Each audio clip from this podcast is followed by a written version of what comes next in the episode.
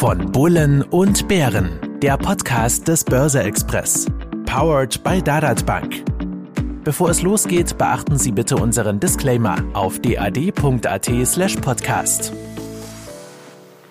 Risikohinweis. Die Inhalte dienen ausschließlich der allgemeinen Information, sind ohne Gewähr keine Empfehlung zum Kauf oder Verkauf bestimmter Finanzinstrumente. Es handelt sich um keine Anlageberatung. Herzlich willkommen zu Von Bullen und Bären, dem Podcast von Börse Express, powered by Dadat Bank rund ums Thema Geldanlage. Mein Name ist Robert Gillinger, ich bin Chefredakteur des Börse Express. Mir zur Seite sitzt Ernst Huber, Mitglied des Vorstands der Shellhammer Capital Bank und dort etwa für die Online-Bank Dadat verantwortlich. Hallo Ernst. Hallo Robert, Servus. Studiogast ist heute Liane Hirner. Sie ist Mitglied der Europäischen Aufsichtsbehörde für das Versicherungswesen und die betriebliche Altersvorsorge. Deshalb heute aber nicht wirklich zu Gast. Denn Frau Hirner ist auch seit bald sechs Jahren im Vorstand der Vienna Insurance Group, VIG, vielen vielleicht besser unter dem Namen Wiener Städtische oder Donau bekannt. Und dort für die Themen Finanzen und Risiko verantwortlich. Grüße Sie, Frau Hirner. Ja, grüß Gott. Lassen Sie mich vielleicht zu Beginn ein wenig mich, die VIG, vorstellen, sofern diese eigentlich einer Vorstellung bedarf. Der größte Versicherer Österreichs und im CI-Raum, 29.000 Mitarbeiter, 28 Millionen Kunden, 12,6 Milliarden Prämienvolumen in 2022. Die Wurzeln der Gesellschaft reichen bis 1824 zurück.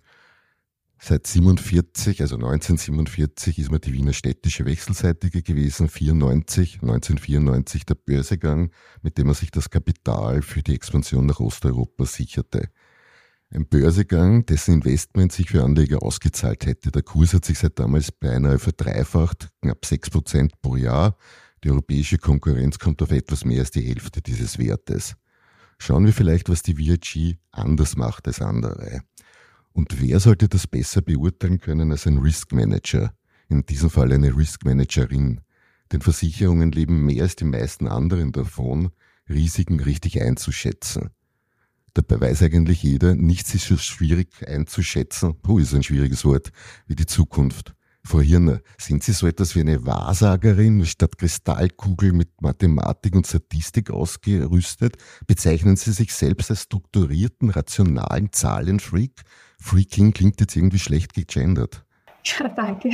Äh, ich selber würde mich jetzt nicht als rationalen Zahlenfreak äh, mit Betonung Freak bezeichnen. Ähm, ich bin selber sehr gut strukturiert und organisiert und habe eine ganz klare Prioritätensetzung, ist absolut notwendig, um meinen Tag zu bewältigen. Aber die Zahlen an sich äh, sehe ich eher als Werkzeug, um einfach Zusammenhänge besser zu verstehen und äh, einfach den Blick aufs große Ganze äh, zu haben und einen klaren Blick auf, auf, aus der Vogelperspektive auch äh, immer zu behalten. Ja, also Zahlen mehr als Werkzeug. Ja, Sie sagten das ganze Große. Ich möchte mal kurz das Prämienvolumen bei Ihnen anschauen. Das verteilt sich relativ, also wir sollen es uns anschauen, relativ gleichmäßig auf die Sachsparten, also auf die Sparten Sachversicherung, Leben und Kfz, haben je ungefähr 30 Prozent Anteil bei Ihnen im Prämienvolumen. Krankenversicherung deutlich geringer, natürlich unter 10 Prozent. Ist das ein Verhältnis an sich, das Sie als Risikoverantwortliche befürworten? Wo sollte der Weg aus dieser Sicht hingehen? Und ist diese Krankenversicherung eigentlich einfach kein gutes Geschäft und das will keiner deshalb so klein oder weil das eher eine Zweitversicherung ist nach Erstversicherungen, wie ich es jetzt nenne, Recht, Haushalt etc.? Ja, also vielleicht äh, ganz grundsätzlich, äh, die VIG-Prämien generieren sich in 30 verschiedenen Ländern, vor allem aus dem Versicherungs- und auch neu aus dem Pensionskassengeschäft. Und unsere Gesellschaften bieten dort Vorsorge- und Versicherungslösungen für die unterschiedlichsten Lebensbereiche an. Äh, aus Risikosicht ist eine breite Diversifikation absolut erstrebenswert und in der VIG auch lang gelebte Realität. Ähm, ich möchte kurz nur sagen, dass wir auch äh, der traditionellen Lebensversicherung mit garantierten Zinsen treu geblieben sind in der Niedrigzinsphase und hier jetzt auch ähm, im Zuge der Zinswende die positiven Effekte und auch äh, die Ertragsstärke äh, der Gruppe hier äh, sehen. Äh, was die Krankenversicherung betrifft, ist größte, ähm, der größte Anteil in Österreich. Das ist ein Zusatzkrankenversicherungsgeschäft, ein sehr langfristiges Geschäft. Äh, in Osteuropa ist die Krankenversicherung ähm, eher kurzfristig. Ähm, da mangelt es teilweise in den Ländern noch an Infrastruktur. Also das ist ein anderes Geschäftsmodell, aber auch äh, für uns ähm, hat äh, Osteuropa Krankenversicherung äh, ganz große Bedeutung in diesem Bereich auch zweistellige Wachstumsraten in der Vergangenheit gehabt und wird auch so weitergehen. Also große Diversität ähm, ist für uns äh, im Bereich der Prämienaufteilung ähm, sehr wichtig. Mhm. Und so wie es jetzt ist, das ist ein, ein gutes Verhältnis für Sie als Risikoverantwortliche. Mittlerweile, so wie es jetzt ist, ist es ein gutes Verhältnis. Wir kommen ja sehr stark aus der Kfz-Versicherung, vor allem in Osteuropa haben einen starken Fokus jetzt auf Nicht-Kfz-Geschäft gelegt in den letzten Jahren, konnten diesen Anteil stetig ausbauen und damit ist das Geschäft äh, immer diversifizierter geworden und ist eine sehr, sehr gute Mischung, so wie es momentan da ist. Und ja, aus Risikosicht perfekt. Ja. Apropos Versicherung, Ernst, wie sehr sind denn derzeit Absicherungsstrategien bei euren Anlegern beliebt? Habt ihr so etwas wie ein internes Put-Call-Ratio? Wir, wir schauen uns natürlich immer ein bisschen das Orderverhalten auch an von den Kunden, wobei das Thema Absicherung ist jetzt nicht das Thema, das hier äh, stark angewendet wird. Wir bieten natürlich verschiedene Möglichkeiten. Ein Kunde kann das Stop-Loss setzen, ein Kunde kann aber auch über Derivate sein Portfolio absichern. Äh, das wird aber eher selten gemacht. Ich würde meinen, das machen weniger als fünf Prozent der Kunden. Die Instrumente gibt's, aber der Aktienkunde selber ist eher immer, äh, ich sag, bullish eingestellt oder auf steigende Kurse ausgerichtet. Also die Möglichkeiten bieten wir, aber es wird nicht sehr aktiv genutzt, kann man sagen. Ja. Vorhin, Sie haben vorher die Diversifikation über verschiedene Sparten erwähnt. Trifft so etwas auch auf die Regionalität Qualität bei Ihnen an sich zu? Ich meine, ja, Sie sind die größten in Österreich und in CI. Das Prämienvolumen verteilt sich so ungefähr ein knappes Drittel aus Österreich, dann folgt Tschechien und Polen, die haben zusammen ungefähr 30 Prozent. Ungarn holte zuletzt durch die Übernahme des Egon-Geschäfts auf. Was wird hier versucht eben? Diversifikation über verschiedene Märkte, auch zum Risikoausgleich? Oder war Österreich einfach zu klein und ich muss einfach immer weiter raus? Also Diversifikation ist äh, das Schlüsselwort auch zur Resilienz. Äh, wie Sie schon angesprochen haben, haben wir einen Kernfokus auf CEI, da zählen wir auch Österreich dazu. Das ist eine große Region, aber da sind sehr viele ähm, auch kleinere Nationalstaaten enthalten. Und äh, hier kann die wirtschaftliche, politische und die institutionelle Entwicklung in den einzelnen Ländern sehr unterschiedlich verlaufen. Ähm, wir haben da eine breite Präsenz in den verschiedenen Märkten und es hat einfach einen ausgleichenden Effekt. Also die Gruppe an sich ist sehr stabil unterwegs, auch äh, vor allem sehr stabil durch die letzten Jahre äh, der Krisen gekommen und äh, ein Schlüsselwort hier ist einfach diese Diversifikation auch über die unterschiedlichen äh, Märkte hinweg. Das hat sich als sehr, sehr positiv erwiesen äh, in, vor allem auch in, in den letzten Jahren äh, der multiplen Krisen. Ernst, ich nehme an, mit diesem Stichwort Diversifikation kannst du dich durchaus anfreunden. Ja, genau, da kann ich mich nur anschließen an die Frau Hirner, was das Geschäftsmodell oder diese, äh, die Aufstellung der, der Wiener Städtische betrifft. Das gilt natürlich auch für die, für die Veranlagung. Es macht immer Sinn, auf mehreren Beinen zu stehen, immer nur auf ein Pferd zu setzen, schlicht und einfach gefährlich. Äh, das gilt generell, glaube ich, nur auf Aktien zu setzen, ist vielleicht auch nicht ganz der richtige Weg.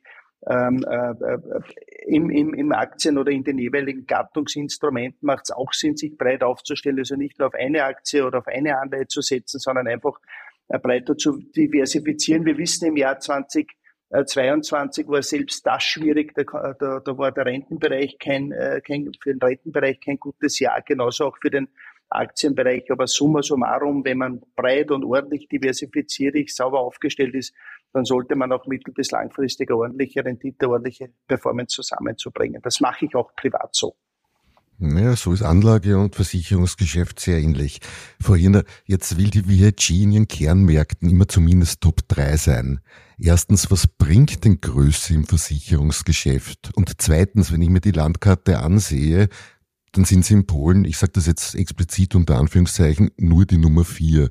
Das heißt, dort ist Ihr nächstes Wachstumsziel? Ja, also grundsätzlich ähm, eine gewisse Größe in einem Land äh, bedeutet einfach Economies of Scale, also auf einer bestimmten Größe ähm, kann man, glaube ich, auch lokal einfach besser die Geschäftsmöglichkeiten nützen. Und deswegen haben wir uns zum Ziel gesetzt, äh, zu, zu, den Top 3 in unseren Kernmärkten zu gehören. Äh, zum Erreichen dieser Ziele äh, ist es für uns äh, wichtig, dass wir so, sowohl organisch wachsen, was wir auch in den letzten Jahren ähm, getan haben, aber auch daneben durch Akquisitionen. Und das spielt auch eine große Rolle. Äh, Bezug auf Polen da möchte ich sagen, dass wir in den nächsten Monaten hier sehr viel vorhaben. Wir haben ja hier ein, ein endgültiges ähm, Closing der, des Erwerbs der ehemaligen Egon-Gesellschaften äh, durchgeführt. Da gehört auch Polen dazu. Und hier geht einfach darum, wir haben derzeit fünf Gesellschaften, dass wir den Marktauftritt auch stärken und auch die Strukturen straffen. Das heißt, wir werden einige Fusionen durchführen am Ende äh, wird es nur mehr eine Lebensversicherungsgesellschaft geben und zwei Nicht-Lebensversicherungsgesellschaften. Äh, unsere Gesellschaften wachsen sehr dynamisch äh, vor Ort und es ist ähm, wichtig hier auch trotz ähm, Multi-Brand-Strategie auch immer die Kosten im Blick zu haben und die Zusammenschlüsse ermöglichen, einfach Synergien besser zu nutzen, auch neue Potenziale zu erschließen und so das Wachstum auch in Polen weiter zu unterstützen. Jetzt haben Sie gerade die Strukturen straffen gesagt und spreche jetzt explizit die Finanzvorstände in Ihnen, Ihnen ah, Entschuldigung, in Ihnen an. Die VIG ist nämlich mit mehr als 50 Versicherungsgesellschaften und Pensionskassen vertreten, also unterwegs und fährt also eine Vielmarkenstrategie. Ich möchte jetzt nicht überprüfen, ob Sie alle Gesellschaften beim Namen kennen, aber wäre es nicht deutlich günstiger, eine Einmarkenstrategie zu fahren? Ihr großer Konkurrent in Österreich, die Uniger, tut es ja auch. Ja, also wir unterscheiden uns, was das betrifft, äh, mit unserer Mehrmarkenstrategie ganz klar von sehr vielen unserer Mitbewerbern. Ähm, für uns ist das aber einer der wesentlichen Erfolgsfaktoren, weil diese Mehrmarkenstrategie auch in Verbindung mit einem Multikanalvertrieb hat den Vorteil in unserer Region, wo wir sehr unterschiedliche Märkte haben, dass wir mit unterschiedlichen Marken auch unterschiedliche Zielgruppen ansprechen können und so auch die breiten Bevölkerungsschichten über viele Kanäle erreichen. Ähm, für uns sind Zusammenarbeit, Wissenstransfer und Vernetzung innerhalb der Gruppe von sehr großer Bedeutung. Also trotz mehr Markenstrategie, äh, das bedeutet nicht, dass wir nicht zusammenarbeiten. Und äh, man sieht das äh, sehr deutlich, dass wir im September in unserer Holding einen eigenen Bereich geschaffen haben, der nennt sich CO3. Und das steht für Kommunikation, Kollaboration und Kooperation.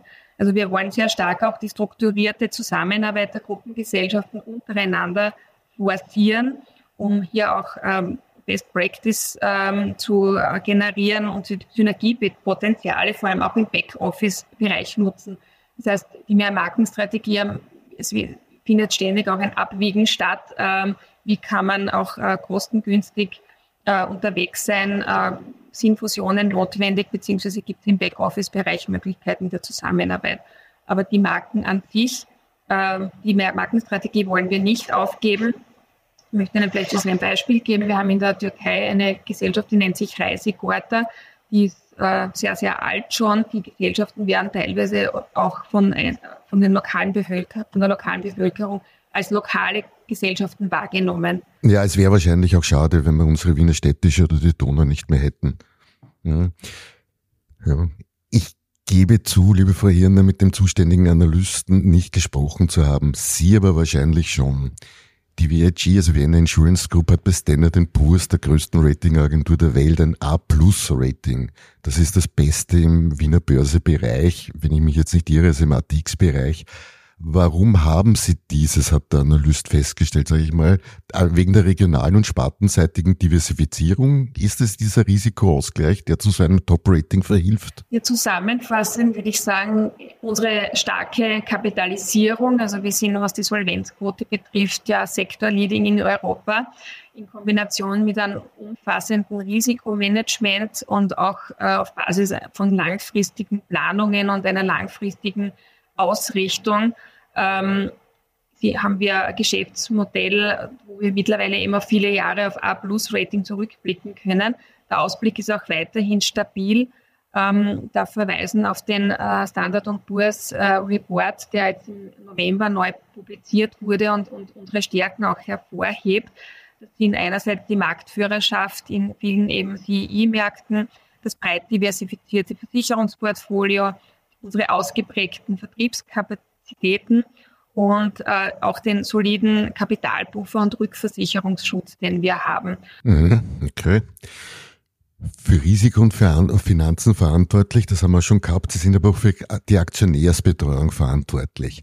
Was ist denn oder war denn bei institutionellen Roadshows zuletzt die häufigst gestellten Fragen an Sie? Ja, das liegt eigentlich aus meiner Sicht eh auf der Hand. Äh, das ist einerseits das Thema Inflation und wie wir damit umgehen, auch äh, das Zinsumfeld und äh, die, das volatile Zinsumfeld mittlerweile zum einen und in meiner Eigenschaft als Finanzvorstand werde ich natürlich sehr, sehr oft angesprochen auf unseren neuen Rechnungslegungsstandard IFS 17 Versicherungsverträge, der seit diesem Jahr gültig ist. Mhm. Ja, da hat sich ziemlich viel geändert. Sie haben es angesprochen, wie gehen Sie denn mit der Inflation um oder hat man durch so viele indizierte Verträge so und so kein Problem? Also wir spüren die Inflation selbstverständlich wie alle anderen Industrien auch auf der Kostenseite. Ähm, wir können aber auf der Prämienseite ganz gut äh, dagegen steuern. Also wir haben in Österreich vor allem langfristige Verträge, da gibt es auch Indexklauseln. Die, das heißt, mit Verzögerungen steigt, äh, steigt ja auch das Prämienniveau mit der Inflation. Äh, in, in anderen Ländern in Zentral- und Osteuropa ist es eher so, dass die Verträge kurzfristiger sind, sehr oft äh, Einjahresverträge. Und da können wir also auch unmittelbar agieren. Ähm, die Ausgaben für Versicherungen unterliegen kaum kurzfristigen Dynamiken. Ähm, die Versicherungswirtschaft gilt generell, was Inflation betrifft, als, als sehr resilient. Ähm, gerade in unsicheren Zeiten möchte ich auch noch hinweisen, wird sehr oft bewusst, wie, wichtig, wie, wie wichtig Versicherungsschutz ist. Und das hilft uns auch im Neugeschäft ähm, und auch bei den notwendigen Prämienanpassungen, zum Beispiel aufgrund gestiegener Versicherungswerte. Ähm, es ist sehr wichtig, dass wir auch unsere Kundinnen über die Risiken einer Unterversicherung aufklären und äh, auch dann, wenn die Prämien nicht entsprechend angepasst werden. Ich möchte vielleicht sagen, gerade ähm, die, die, Zeiten der Covid-Pandemie haben auch das Bewusstsein zum Beispiel äh, gestärkt für Gesundheit, Krankenversicherung. Das merken wir einfach in gestiegenen Kundenkontakten. Und auch die Naturkatastrophen, die stattfinden, stärken auch das Bewusstsein, dass die Menschen ähm, äh, häufiger darüber nachdenken, wie sie ihr persönliches Vermögen auch schützen können.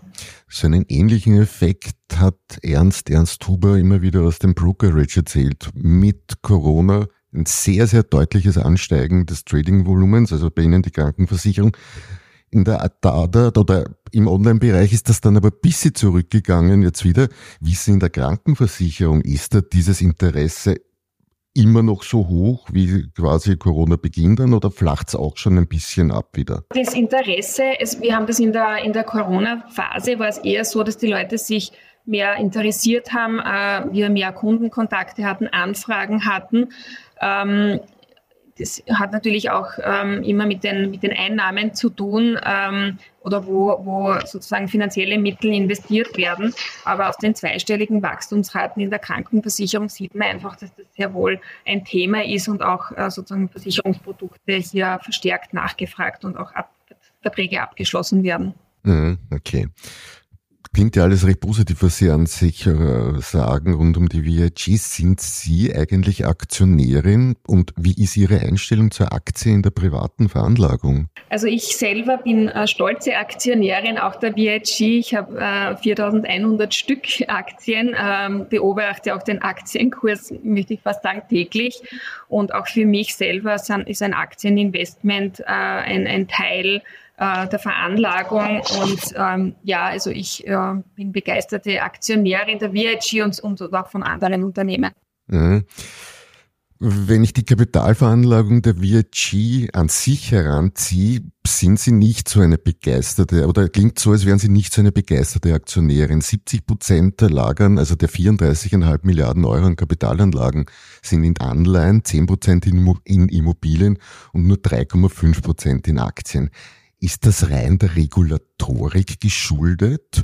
Und Sie haben vorher das Problem unter Anführungszeichen Zinsen bei den Roader, also bei den Roadshow-Fragen erwähnt.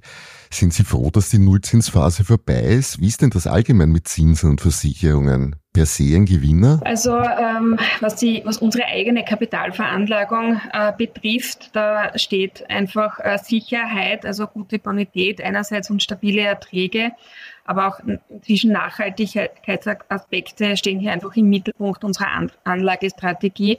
Die würde ich auch eher als konservativ bezeichnen. Man muss aber sehen, dass wir als Versicherer langfristige Versprechen abgeben. Also eine Krankenversicherung schließt man in Österreich ein Leben, für ein Leben lang ab. Und dem, dementsprechend sind auch die Investments oder Investments auch das passende Gegenstück bilden. Das ist zum Beispiel auch der Grund dafür, dass wir ein relativ hohes Immobilienportfolio haben, auch im Vergleich unserer Peers, weil, das einfach eine langfristige Veranlagungsform ist, die uns stabile Erträge äh, liefert. Und in diesem Bewusstsein äh, führen wir unsere Veranlagung, Veranlagungen auch durch.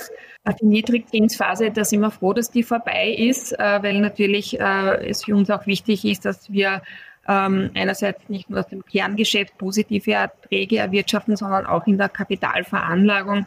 Äh, Gerade äh, bei den garantierten Lebensversicherern Portfolien in Österreich ist es ja auch so, dass wir diese Veranlagungsergebnisse zu einem überwiegenden Teil auch an unsere Versicherungsnehmer wieder zurückgeben. Ja. Apropos Kapitalanlagen, Ernst, eure Online-Vermögensverwaltung gibt es in vier Risikostufen von solide bis offensiv.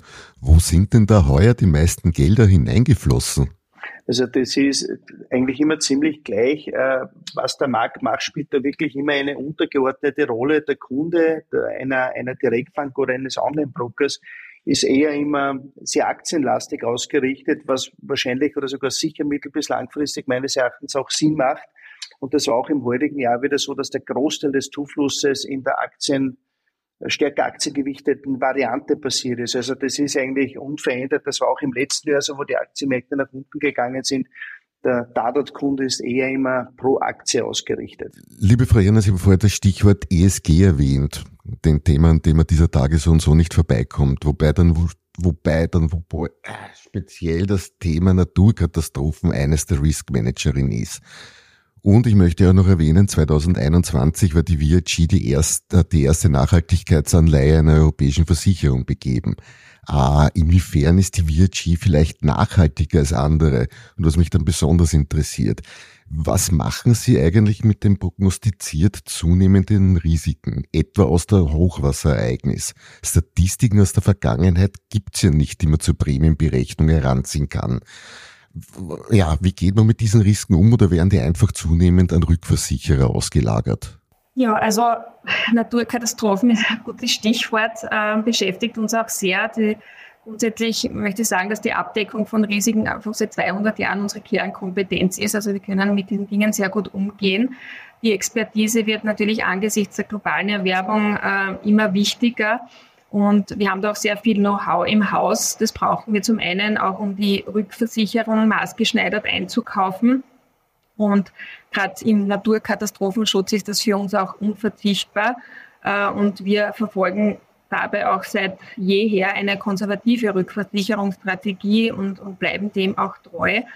Ähm, die gestiegene Wahrscheinlichkeit, äh, dass es zu Extremwetterereignissen kommt, äh, beeinflusst äh, die Betreuung von Firmen und Großkunden zum einer, einer, einerseits und ähm, die, das Underwriting ähm, oder im Underwriting wird die Naturgefahrensituation eines Unternehmens, eines Kunden anhand von Modellen die wir schon haben und auch von Vorortbesichtigungen analysieren und daraus ergeben sich dann auch Empfehlungen, wie man die Risikosituation hier auch weiter verbessern kann, auch Schäden vermeiden kann. Ähm, und diese Analyseergebnisse spiegeln sich auch in der Gestaltung der Versicherungskonditionen natürlich wieder. Und natürlich haben wir Modelle, wir haben auch äh, Risiko, wir nehmen auch Risikoeinschätzungen vor, intern im Risikomanagement und da spielten Naturkatastrophen Modelle und auch die Einschätzungen der Auswirkungen eine große Rolle. Okay, also da mehr oder weniger Business as usual. Sie müssen eh immer irgendwas prognostizieren. Was Aktionäre sicher auch interessiert, ist ihre Dividendenpolitik. Die haben sie nämlich zuletzt geändert. Bisher wurden 30 bis 50 Prozent, also bis zur Hälfte des Überschusses ausbezahlt. Ab jetzt soll es zumindest gleich viel wie im Vorjahr sein. Jetzt nehme ich an, Sie als Finanzvorstand hätten dem nicht zugestimmt, denn Sie fürchten müssten aufgrund dessen öfters in die Reserven greifen zu müssen, da der Überschuss halt nicht da ist, um die Dividende zu zahlen interpretiere ich das ein bisschen als Zeichen, dass diese große Expansionszeit des Konzerns an sich vorbei ist und jetzt einmal die Früchte geerntet werden sollen. Was macht Sie dann aber fürs künftige Früchteernten so optimistisch? Ja, also wir haben unsere Dividendenpolitik angepasst und äh, wollen unseren Investoren auch in Zukunft die Sicherheit und also die Sicherheit und Beständigkeit auch geben, was, was die Dividende betrifft. Ähm, wir, wenn wir ein bisschen zurückblicken, dann zeigt sich, dass wir einfach ein Dividendengarant sind. Wir haben seit unserem Börsendebüt 1994 unseren Aktionären jedes Jahr ohne Unterbrechung Dividenden gezahlt. Und da, glaube ich, können nicht viele Unternehmen von sich behaupten. Äh, und neu ist, ja, wie Sie erwähnt haben, dass wir die Dividende des Vorjahres ähm, als Mindesthöhe auch für die Dividende der folgenden Jahre festgelegt haben. Unsere Aktionäre sollen an unserem Erfolg äh, partizipieren weiterhin und ähm, abhängig auch von der operativen Ertragssituation soll die Dividende auch kontinuierlich steigen. Für das Jahr 2023 sind wir zuversichtlich. Wir haben ein Ergebnis, ähm, peilen ein Ergebnis an, das am oberen Ende der Bandbreite von 700 bis 750 Millionen Euro zu liegen kommt. Und das wird sich auch in der, in der, in der Dividende entsprechend niederspiegeln. Ich möchte dazu auch noch erwähnen, wir haben ja, wie ich vorher schon gesagt, einen neuen Rechnungslegungsstandard, der, ähm, der, äh, der unsere Ergebnisse etwas volatiler macht. Und wir wollen aber, was die Dividende und was unsere Aktionäre betrifft, hier einfach auch mit äh, stabilen ähm, Dividendenvorschlägen in die Zukunft gehen. Und ähm, ja, wir ernten sicher auch die Früchte aus der Vergangenheit. Wir wollen aber weiter wachsen, weiter expandieren und unsere Aktionäre einfach an unserem Erfolg weiterhin kontinuierlich teilhaben lassen. Ernst, ich nehme an, die VG-Aktie gibt es bei euch auch zu kaufen. Was kostet mich so ein Kauf bei euch? Natürlich gibt es die VG bei uns auch zu kaufen. Also wir bieten ja weltweit alle gängigen Börsen und auch Instrumente zum Kauf an. Äh, die Transaktionsgebühr ist relativ gering bei uns. Wir haben immer eine Grundgebühr, die wir verrechnen von 4,95 Euro und dann kommt noch ein, ein Prozentsatz oben drauf. Das sind in, bei uns 0,175 Prozent, wobei die maximalen Spesen pro Transaktionen ebenfalls wieder gedeckelt sind bei, bei äh, rund 60 Euro. Also relativ kostengünstig, ja. Damit möchte ich für heute enden und bedanke mich bei den Studiogästen fürs Hiersein. Ich hoffe für euch da draußen war Interessantes dabei. Würde mich freuen, wenn ihr zur nächsten Folge von Bullen und Bären wieder einschaltet. Verabschiede mich von Ernst Huber von der Dadat Bank. Robert, Servus, danke auch fürs Dabeisein. Und speziell bei Liane Hirner, die uns das Wesen des Versicherungsgeschäfts der VIG näher brachte. Sollten Sie mit dem Geschäftsmodell anfreunden können oder sich als Kunde vielleicht einfach einen Teil der Prämien über die Gewinnausschüttung zurückholen wollen, die Aktie wird Stand heute, Mitte Dezember, von Analysten mehrheitlich zum Kauf empfohlen. Bei einer Dividendenrendite größer 5%.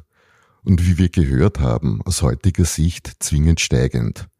Alles Gute Ihnen, Frau Hirner, fürs 24 und danke fürs Dasein. Auf Wiederhören. Vielen Dank.